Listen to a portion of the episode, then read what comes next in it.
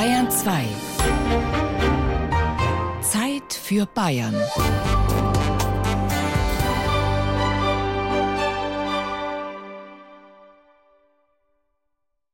Es sollte ein tolles Fest werden. Nein, nein, nein, es war ein tolles Fest. Über mehrere Tage hat die Freiwillige Feuerwehr in Wagershausen im Landkreis Rhön-Grabfeld ihr 140-jähriges Bestehen gefeiert. Dann hatten wir drei Tage hintereinander im Endeffekt Blasmusik. Susanne Chevalier ist die zweite Vorsitzende des Feuerwehrvereins. Dann hatten wir am Sonntag Festzug gehabt, anschließend im Zelt Unterhaltungsmusik bis Abend. Am Montag hatten wir dann noch Dekanatskaffee mit Senioren gehabt und Abend dann zum Ausklang Kesselfleisch essen, so wie es bei uns in der Region üblich ist. Ja, los ging es aber mit einem Mallorca-Abend.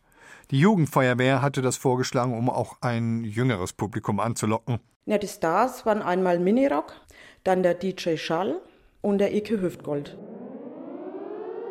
Achtung, Achtung! Das ist keine Übung! Hier spricht euer Wirt! Wir haben Feueralarm! Ja, Sie kennen die vielleicht nicht, aber Icke Hüftgold ist der Superstar vom Bierkönig auf Malle. Also das stand zumindest so auf der Facebook-Seite der Feuerwehr in der Ankündigung der Veranstaltung und dieser Text ist den Verein teuer zu stehen gekommen. Oder, um ganz genau zu sein, die Verwendung des Wortes Malle ist richtig teuer geworden. Es ist uns dann im Endeffekt vorgeworfen worden, dass wir damit das Markenrecht verletzt haben, weil dieser Begriff geschützt ist. Ja, und das stimmt. Malle ist beim deutschen Patent- und Markenamt eingetragen. Und jetzt, über ein Jahr nach dem schönen Jubiläumsfest, wurde der Verein abgemahnt. Eine Anwaltskanzlei hat im Namen des Markeninhabers eine vierstellige Summe gefordert. Die Summe möchte ich jetzt eigentlich nicht nennen. Ist mir nahegelegt worden vom Rechtsanwalt. Zuallererst habe ich eigentlich gedacht, das kann eigentlich gar nicht sein, das gibt es gar nicht, dass das geschützt ist. Da hat sich einer einen Scherz erlaubt und versucht einfach auf diese Art Geld zu holen. Ja, aber ein Scherz war das nicht. Ein Einzelfall ist das auch nicht. Immer wieder werden Veranstalter aufgrund der Verwendung des Begriffs Malle im Auftrag dieses Markeninhabers abgemahnt. Wir haben ihn um eine Stellungnahme gebeten, er hat uns nicht geantwortet. Wir haben dann gesagt, okay, wir bezahlen, es waren trotzdem einige Vorstandsmitglieder nicht dafür. Die haben dann gesagt, nein, wir sitzen das aus und wir klagen. Aber der Rechtsanwalt hat gesagt, ich kann Ihnen nicht versprechen, ob wir den Prozess gewinnen würden. Also wenn es ganz dumm läuft, dann haben wir zum Schluss mehr Kosten, wie wir jetzt eigentlich haben. Und nachdem es halt ein Verein ist und man das Vereinsgeld nicht für solche Sachen eigentlich verdummen soll, haben wir dann gesagt, okay, wir lassen uns jetzt darauf ein. Sie können sich vorstellen, die Malle-Sache vermiest den Feuerwehrleuten die Erinnerung ans Fest. Aber nicht nur das, sondern eben auch die Bilanz. Und eigentlich ist es traurig, weil wir hatten über 300 ehrenamtliche Helfer, die haben ja im Endeffekt geholfen, um dem Verein Geld reinzubringen. Und letztendlich ist dann das, was übrig geblieben ist und noch ein bisschen von dem, was wir eigentlich erspart hatten, äh, für solche Geschichten dann draufgegangen. Die Festtage sind jetzt also ein Draufzahlgeschäft. Der Inhaber der Malle-Marke ist im Recht. Und die Freiwillige Feuerwehr hat ihm durch die Zahlung auch Recht gegeben. Er ist, zumindest bis ein Gericht oder das Patentamt anders entscheidet, rechtmäßiger Herr über das Wort Malle und darf es vermarkten und verteidigen. Und trotzdem, da bleibt ein flaues Gefühl, ob das denn alles so gerecht ist. Ja, ich muss ganz ehrlich sagen, es ist demotivierend. So ein großes Fest haben wir jetzt eigentlich nicht mehr vor. Aber wir haben ja mittlerweile, weil wir ja auch Theater spielen, das Problem auch hier, wir wollten jetzt Flyer entwerfen. Was darf ich, was darf ich nicht? Also Malle in Facebook-Texten, das darf man nicht. Das ist ja jetzt auch klar. Aber überhaupt nicht klar ist eigentlich, was man noch alles nicht darf. Trotz aller Vorschriften und Verbote, das Leben ist ein Tretminenfeld. Oder ist es das wegen der Vorschriften und Verbote? Darf man das? Darf man das? Um diese Frage drehen sich heute in der Zeit für Bayern unsere Geschichten. Ja, und um nicht noch mehr Minen zu streuen, sind unsere Fälle juristisch nicht zu lösen. Aber sie gehen deshalb nicht weniger ans Eingemachte. Darf man in Talar in ein Weiher springen? Dürfen Sie sich über die Regeln von Anstand und Höflichkeit einfach hinwegsetzen? Und dürfen Sie diese Haltung Ihren Kindern vermitteln? Dürfen Sie vergnügt auf dem Friedhof Kaffee und Kuchen zu sich nehmen? Und das ausgerechnet heute? Ich bin Ewald Ahrens. Darf ich diese Stunde mit Ihnen verbringen?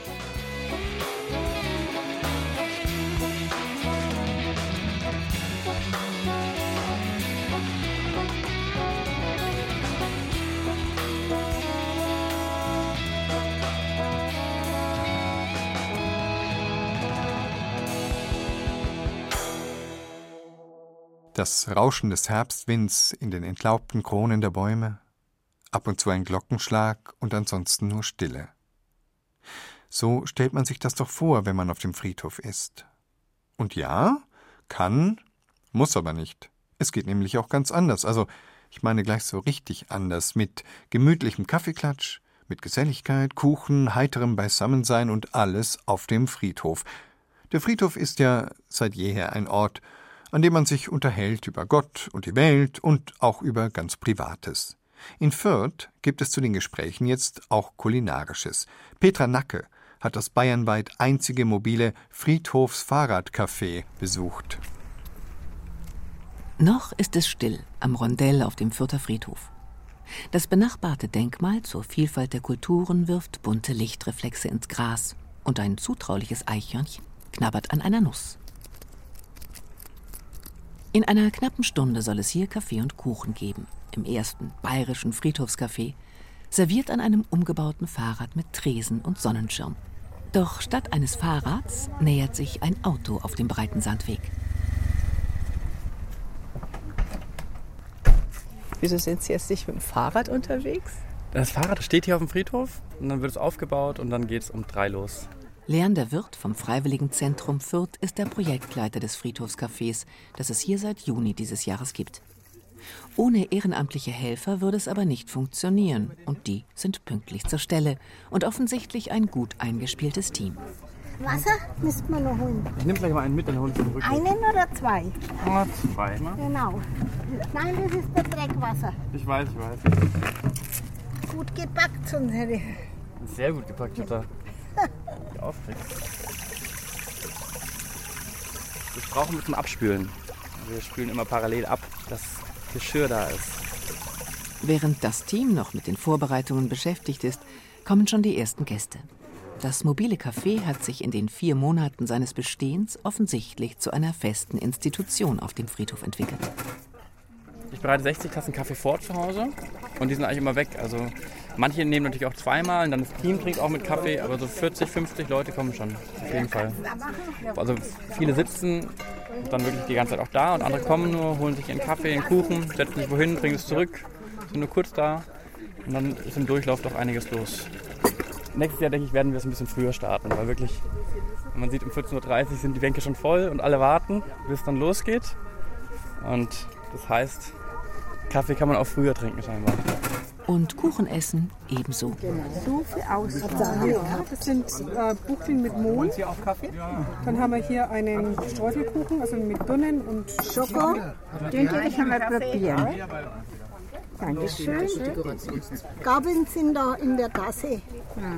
Gudrun und Rita sind heute zum ersten Mal da. Das ist für uns Friedhofsbesucher eigentlich angenehm. Wenn man sich da einmal noch mal mit mehreren Leuten viel kennen sie ja von Fürth. Ist das schön, dass man da ein kleines Grenzler miteinander hat. Ich habe zuerst gedacht, so ein Quatsch. Wie kann man nur? Und dann habe ich das weiter verfolgt. Dann habe ich gesagt, wie kannst du das sagen, wenn du es noch gar nicht gesehen hast? Und ich muss sagen, ich bin angenehm überrascht. Es ist eine tolle Sache. Mehr als ein Jahr Planung hat das kleine Projekt gebraucht, bis es umgesetzt werden konnte. Für die Grundfinanzierung, die Anschaffung des ausgebauten Lastenfahrrads, mussten Sponsoren, für den regelmäßigen Betrieb Helfer gefunden werden. Jetzt trägt sich das Café allein. Es steht immer ein Spendenschwein da, deswegen wird meistens auch was gespendet, wodurch ich Kosten für Kaffee und es gibt eine Pauschale für die Kuchenbäcker.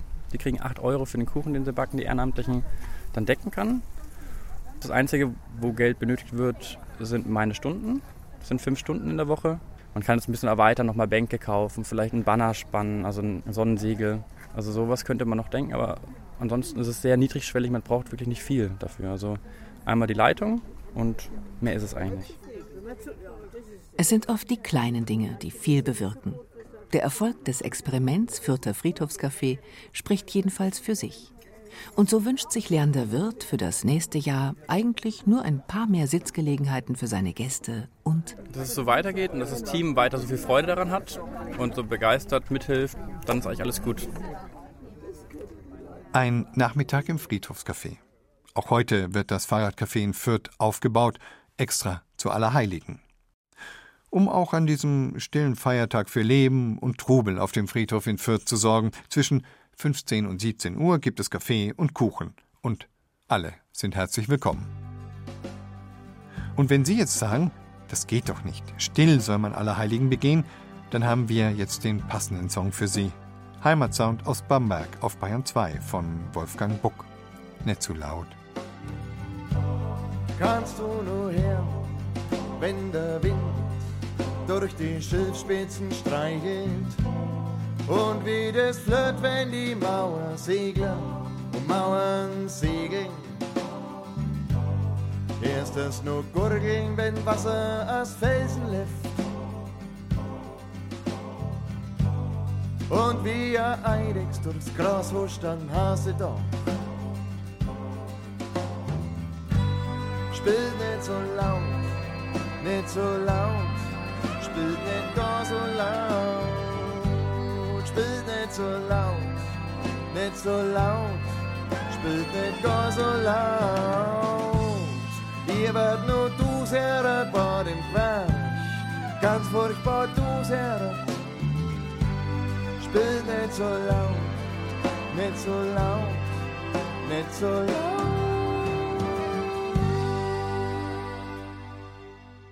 Der, wie er selbst sagt, dialektische Liedermacher und Pfarrer Wolfgang Buck mit seinem Song Nicht zu laut. Passend zu Allerheiligen. Aber laut wird es dann ja wahrscheinlich doch auf seiner Tour, die ihn im Herbst und Winter quer durch Franken führt.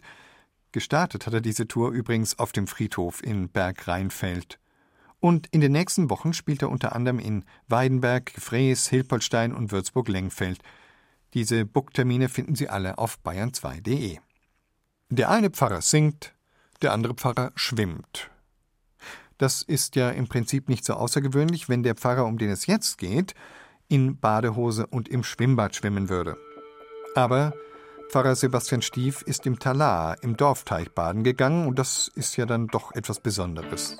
Wie ist dieser Pfarrer denn so, den ein ungewöhnliches Versprechen dazu brachte, in den Dorfteich zu hüpfen? Tanja Palamkota hat in seiner Gemeinde herumgefragt.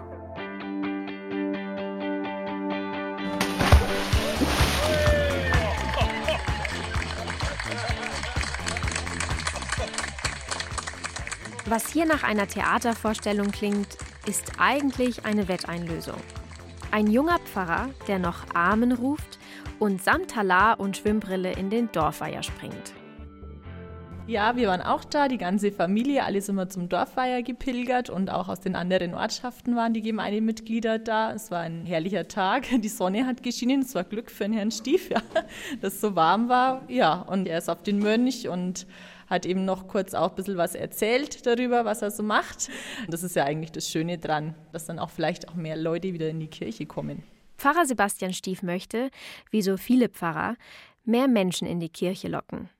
Dafür geht er auch neue Wege und greift zu unkonventionellen Mitteln, zum Beispiel zu einer Wette.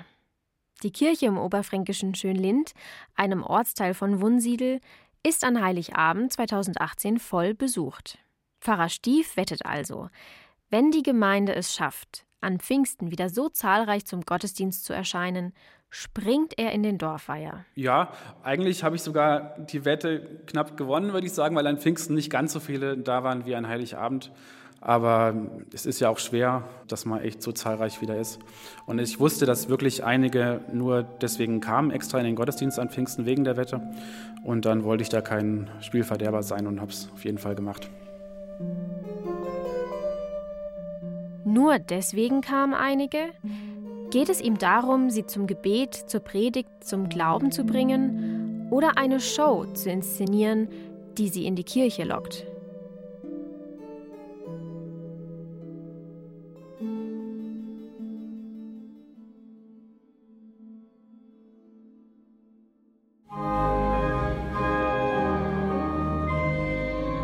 Ein Gottesdienst Anfang Oktober. Er ist gut besucht. Viele Konfirmanden und Konfirmandinnen sind anwesend. Blumenkörbe und Essensgaben schmücken den Altar. Es ist Erntedankfest. Pfarrer Stief hält einen eher traditionellen Gottesdienst. Es wird brav mitgesungen und die Predigt appelliert an die Bodenständigkeit der Menschen. Man fragt sich ein wenig, wie es kommt, dass ein scheinbar eher zurückhaltender Pfarrer zu extravaganten Aktionen greift.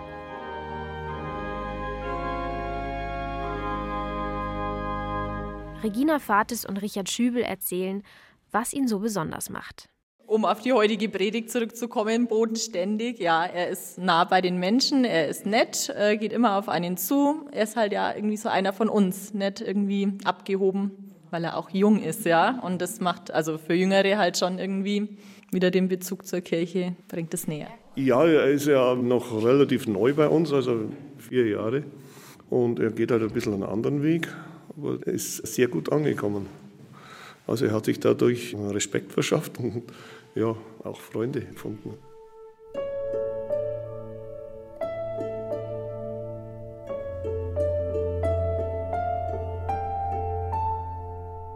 Mir geht es ein bisschen um das Wesen der Kirche, dass das was Erfrischendes ist, sozusagen, das viel mit Wasser zu tun hat und nicht was Trockenes oder Verstaubtes sogar.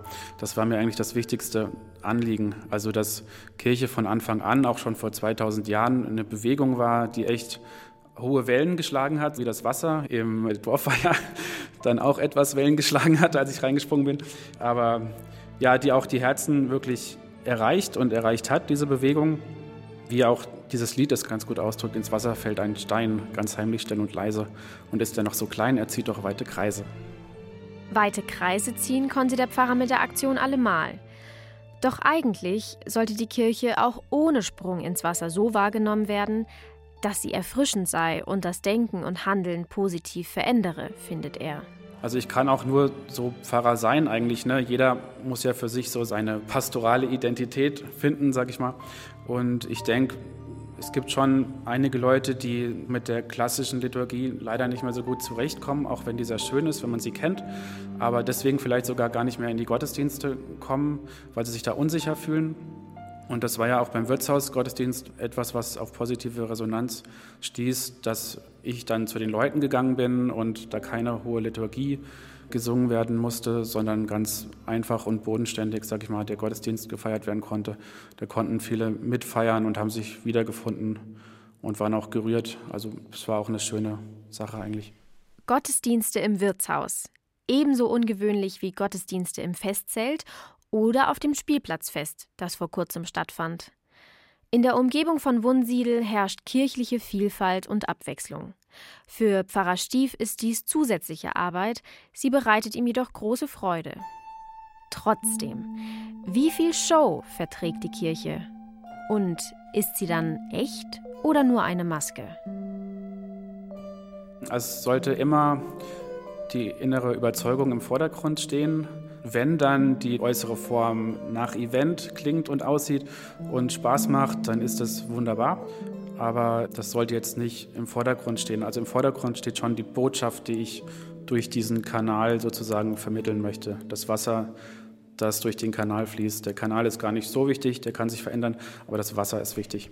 Der Sprung in den Weiher war für Pfarrer Stief dieser Kanal. Und die Botschaft ist das Evangelium. Doch verstehen oder interessieren sich in Wunsiedel die Jüngeren auch für die Botschaft? Lassen sie sich so für Kirche begeistern? Pfarrer Stief hat sein Ziel noch nicht erreicht. Er bleibt aber optimistisch. Man kann richtig den Bär tanzen lassen, sage ich mal. Das ist jetzt nicht verkehrt. Wäre schade, wenn Kirche so wahrgenommen wird, dass da nicht der Bär tanzt manchmal. Entweder innerlich oder äußerlich. Sie hören das Feiertagsfeuilleton in der Zeit für Bayern an Allerheiligen. Und das dürfen Sie auch. Darum dreht es sich nämlich heute, was man so darf, was man nicht darf. Eine Sendung im spannenden Bereich zwischen persönlicher Freiheit und Verbot. Apropos, wir sollten unseren Kleinkindern an Feiertagen wie diesen auch einfach mal einen Schnaps gönnen. Den Schnuller mal eben tief in den Apricot Brandy tauchen, dann schläft das Kleine auch mal durch. Diese Kinderschutzgesetze sind ja vollkommen übertrieben, finden Sie nicht? Nein? Ja, aber sagen wird man das ja wohl noch dürfen. Tja, darf ich sowas sagen? Was darf man denn überhaupt sagen? Gibt es da Grenzen in einer freien Gesellschaft? Lukas Hammerstein hat sich dazu einige Gedanken gemacht. Spätestens seit Thilo Sarrazin über Deutschland kam, hört man wieder und wieder den Spruch, man wird doch noch sagen dürfen, in vielen Variationen. Als dürfe man nichts mehr, als beherrschten uns Verbote oder Tabus.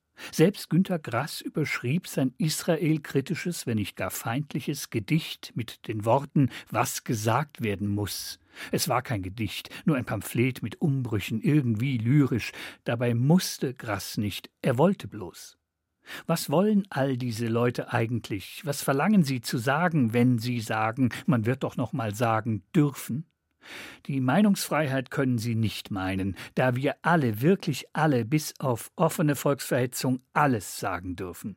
Nicht ganz so frei vielleicht wie in den USA, wo man gar den Holocaust leugnen darf, wo man aber auch keinen Holocaust zu verantworten hat. Alle dürfen also alles sagen. Nur, und das ist die Krux, ist damit längst nicht gesagt, dass auch jeder zuhört, zuhören will, zuhören soll, zuhören muss. Man kennt das von Kindern, die nach Mamas, Papas Kinn greifen, wenn die kein Ohr für sie haben. Sieh mich an, hör mir zu, gib Antwort. Eltern machen das umgekehrt mit den Kindern schließlich auch. In der Familie hat man im besten Fall noch einen Anspruch auf Aufmerksamkeit. Im Leben draußen eher nicht. Da genießt man den Respekt, den man sich vielleicht gar redlich verdient. Und das heißt, man lässt den Galgen daheim, wenn man zur Demo geht und brüllt nicht ständig Volksverräter und Lügenpresse. Im echten Leben wird man nicht zum Meinungsführer, nur weil man Wir sind das Volk grölen kann oder das Boot ist voll oder das Klima bleibt wie es ist, verdammt nochmal. Ja, man kann all das denken, man kann es auch sagen, und alle anderen dürfen davon halten, was sie wollen. Sie dürfen es dumm oder radikal nennen, wenn es dumm ist, oder radikal, rechtsradikal, nazihaft, wenn eines der Tabus verletzt wird, die in Deutschland noch immer Geltung besitzen. Sie dürfen auch so tun, als hätten sie es gar nicht gehört. Wären die Man wird doch noch Sager ehrlich, würden sie aufstehen und sagen, ich will mehr bessere, klügere, nettere Zuhörer, die exakt meiner Meinung sind, wie daheim auf dem Sofa bei Facebook. Doch so ehrlich ist der Mensch eher nicht. Wer sagt, man dürfe noch, will provozieren, ohne als Provokateur dazustehen. Er will Tabus brechen, ohne der Tabubrecher zu sein. Hässliche Sachen sagen dürfen, ohne für hässlich gehalten zu werden. Selbst das Unerhörte sollen wir hören, nur weil es ihm zur Normalität geworden ist. Unsäglich. Man wird, meint eigentlich, man wird doch noch Recht haben und behalten dürfen. Man wird jetzt verdammt noch mal auf mich hören, wenn ich sagen mag, die Mehrern kommen in den Heimatschutz und die anderen ab ins Lager. Wird man mal zuspitzen dürfen. Meinungsfreiheit ist gerade nicht die Freiheit, allen anderen seine Meinung aufzuzwingen oder für hässliche Gefühle wertgeschätzt zu werden, noch so ein inflationär blödes Wort, wertgeschwätzt. Meinungsfreiheit heißt schlicht und ergreifend und für manchen offenbar deprimierend, dass wir alle kleine Lichter sind am Firmament des Lebens, von mir aus eines Vater- oder Mutterlandes, zuständig für ein Müh an Helligkeit, ohne Anspruch hell zu erstrahlen wie das Flutlicht bei der Champions League oder tausend Flakscheinwerfer. Man wird doch noch dürfen, sucht die Befreiung aus einem Gefängnis ohne Mauern und Gitter aus der Zelle der eigenen Nichtigkeit, aus dem elenden Gefühl, ohne Bedeutung, ohne Wert zu sein. Genau das aber muss nun mal jede und jeder von uns aushalten. Daran wird man doch mal erinnern dürfen. Wir sind uns einig, dass man im Supermarkt beim Abwiegen von Gemüse nicht schummeln darf. Oder dass man im Büro nicht die hässliche Tasse des Kollegen zerschmeißen soll. Ob man nun einem Lästermaul sagen darf, dass andere ihn genauso unerträglich finden wie er die anderen, da sind wir uns schon nicht mehr so einig. Was man im Alltag darf, was nicht, das kann Dr. Rainer Erlinger beantworten, der sich lange Zeit im Magazin der Süddeutschen Zeitung mit Gewissensfragen des Alltags auseinandergesetzt hat. Hallo, Herr Erlinger. Ja, grüße Sie. Uns interessiert natürlich hier der Weg, wie moralische Alltagsdilemmata zu lösen sind. Sie könnten uns das demonstrieren. Sie haben eine Reihe von Fragen bekommen, immer wieder für das Süddeutsche Magazin. Darunter war eine ganz spannende, zum Beispiel die von den Tomaten im Supermarkt. wo der Kunde sich gefragt hat, darf er die Rispen ablösen, bevor er sie wiegt, weil er ja nur die Tomaten kaufen will, nicht aber die Rispen. Wie haben Sie das beantwortet und wie finden Sie den Weg dahin? Ich finde die Frage ganz besonders interessant, weil man da bei der ersten Überlegung dazu kommt, warum eigentlich nicht? Man könnte zwar sagen, Tomaten enthalten auch Rispen, aber andererseits will man die Tomaten und es kann durchaus gerechtfertigt sein, dann eben sich nur die Tomaten zu nehmen, zumal es ja eine Selbstbedienungssituation ist, wo dem Kunden das auch zugestanden wird. Und da kommt man zu einer Gebiet der Ethik, das eigentlich die ganze Antike fast beherrscht hat und ein bisschen in den Hintergrund geraten ist und jetzt erst in den letzten Jahrzehnten wieder entdeckt wurde, die sogenannte Tugendethik, dass man nämlich bei einem richtigen Verhalten gar nicht so sehr auf die einzelne Handlung schaut, sondern auf den Handelnden, also der, der das tut. Und wenn man das überlegt, dann merkt man, es mag zwar irgendwie richtig sein, dass man so eine Tomate da ablöst. Ich habe übrigens da mal nachgewogen. Wir sprechen von einem Schwund oder von einem Mitbezahlen von 0,1 bis 0,67 Prozent. Ist denn das ein guter Mensch, ein tugendhafter Mensch, einer, mit dem man befreundet sein möchte, wie man eigentlich sein möchte, der so etwas tut? da merkt man, nein, das ist jemand, der wirklich am letzten Promille auf seinen Vorteil achtet. Und das ist einfach kein gutes Verhalten. Ah ja, aber kann so eine Art Tugend nicht auch einfach im Auge des Betrachters liegen? Also sagen wir in Ihrem Auge. Natürlich bei einer Bewertung ist tatsächlich immer der Bewertende mit irgendwo da beteiligt. Was aber der zweite Aspekt bei dieser antiken Tugendethik war, war die Idee, dass das richtige Verhalten, das Tugendhafte, wie man es nannte, dass das das mittlere Verhalten zwischen zwei schlechten Extremen ist. Dass also der richtige Umgang mit Geld ist zwischen Geiz und Verschwendungssucht.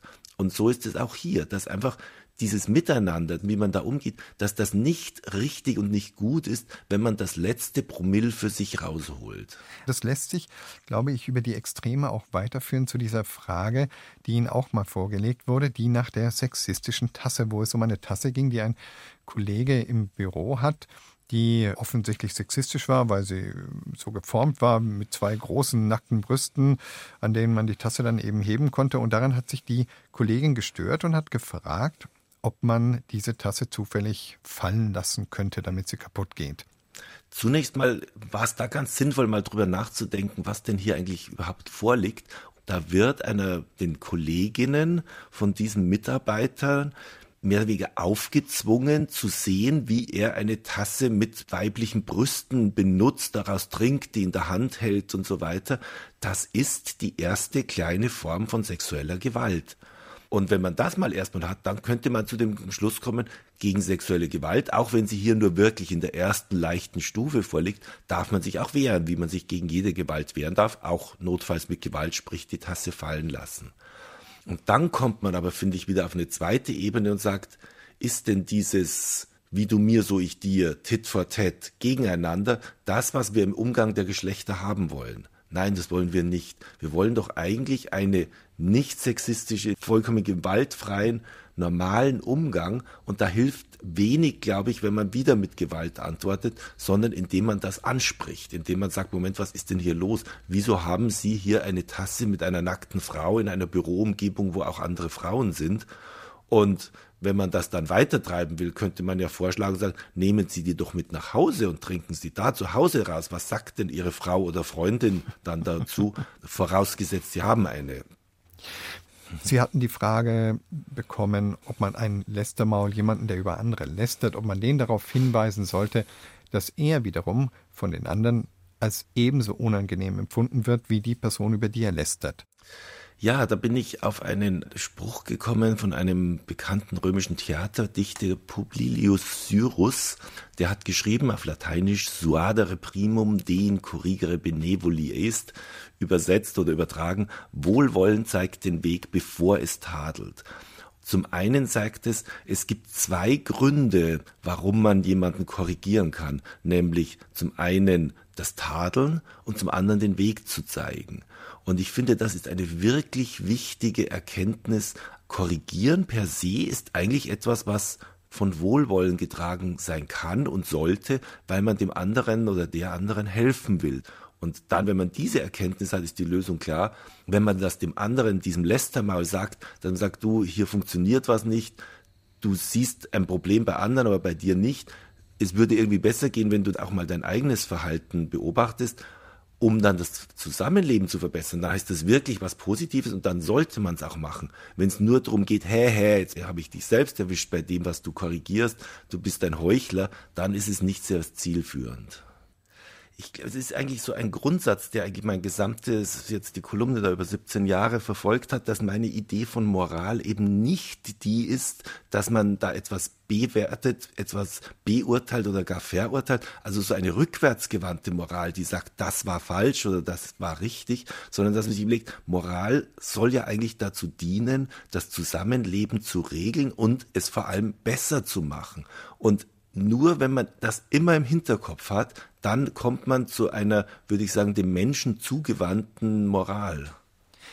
Herr Erlinger, wenn ich mir das überlege, also mir kommt das sehr schlüssig vor und ich kann mir das sehr gut vorstellen. Ich war auch ein begeisterter Leser Ihrer Kolumne, habe mich aber tatsächlich gefragt, ist es für Sie schwieriger zu handeln geworden, wenn Sie dann doch eigentlich ständig über moralische Implikationen nachdenken?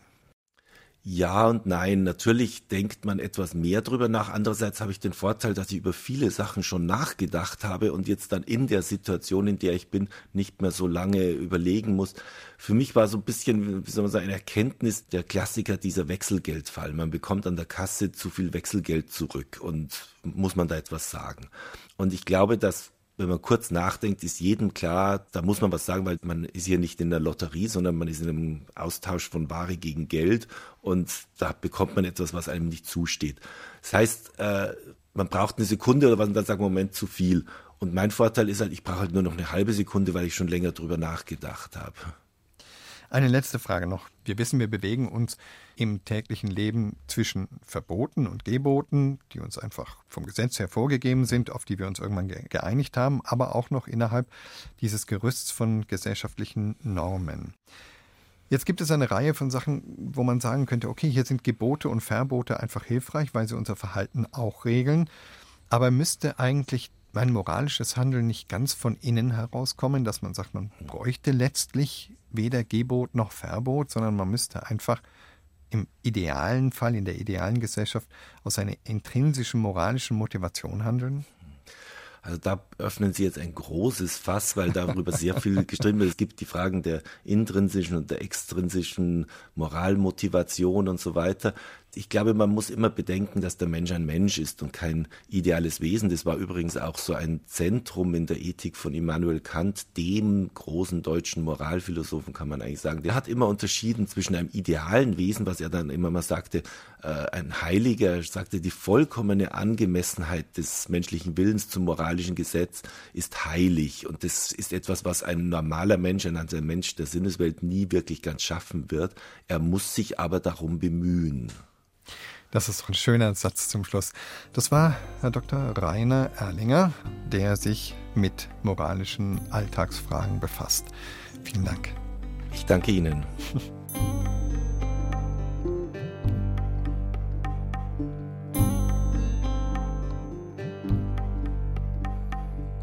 Stehst im schaust durch den nackerten Baum. Der Wald ist am Sterben, möchtest es nicht glauben Überm Wald siehst einen Flieger laut und so überschwer. Hockt da einer drin und wo kommt der her? Nach dem dritten großen Abbrammer wird's eh nimmer gehen. Der Muihirsel hat's gesagt, vor 200 Jahren. Und wenn das alles wahr ist, dann ist bald aus und gar.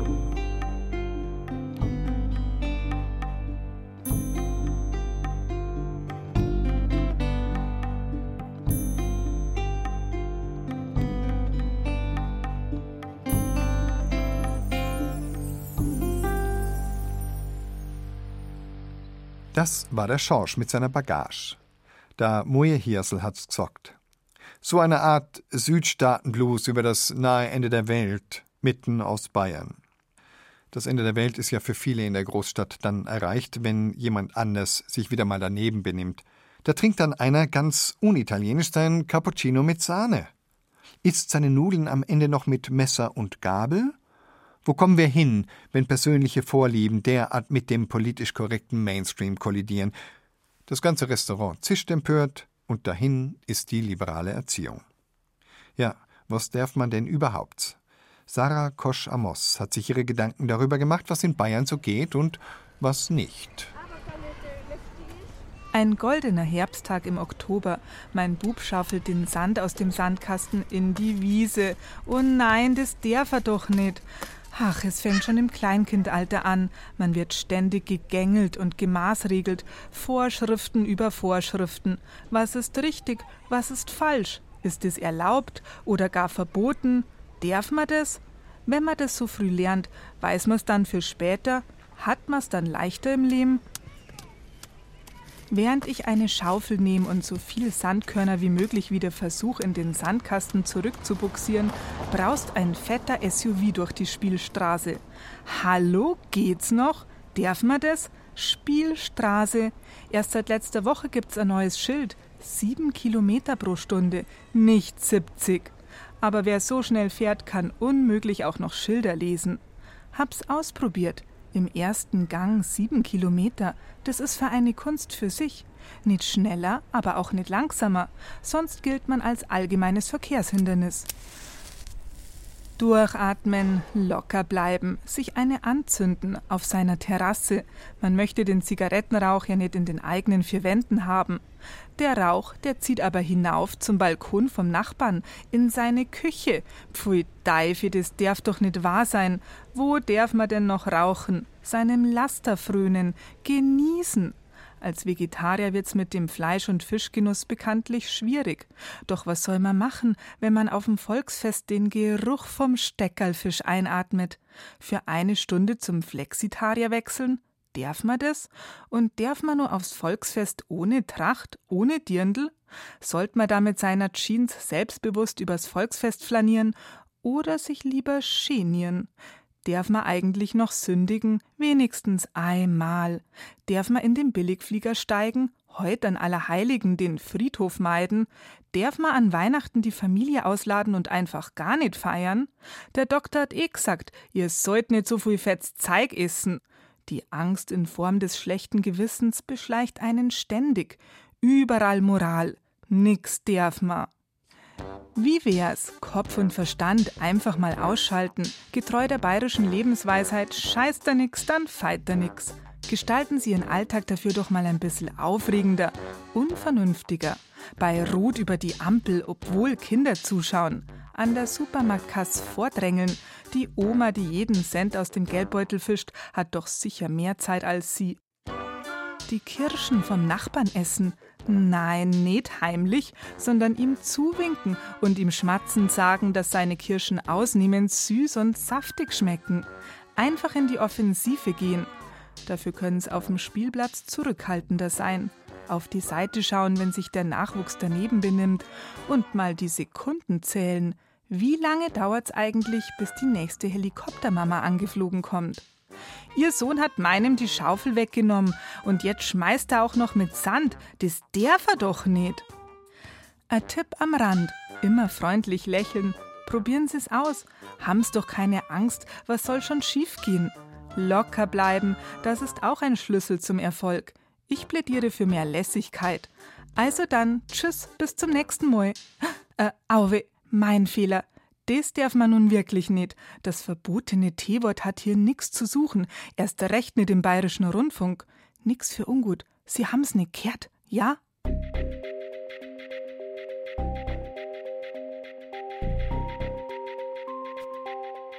Und ich, ganz im Sinne dieser Sendung, darf mich jetzt von Ihnen verabschieden. Das war das Feiertagsfeuilleton rund um die Frage, was man darf und was man nicht darf. Sie dürfen uns jedoch jederzeit gerne wieder einschalten. Oder unseren Zeit für Bayern Podcast abonnieren. Sie finden ihn auf bayern2.de und natürlich in allen Podcast-Apps. Bis zum nächsten Feiertagsfeuilleton in der Zeit für Bayern. Ihr Ebert Ahrens.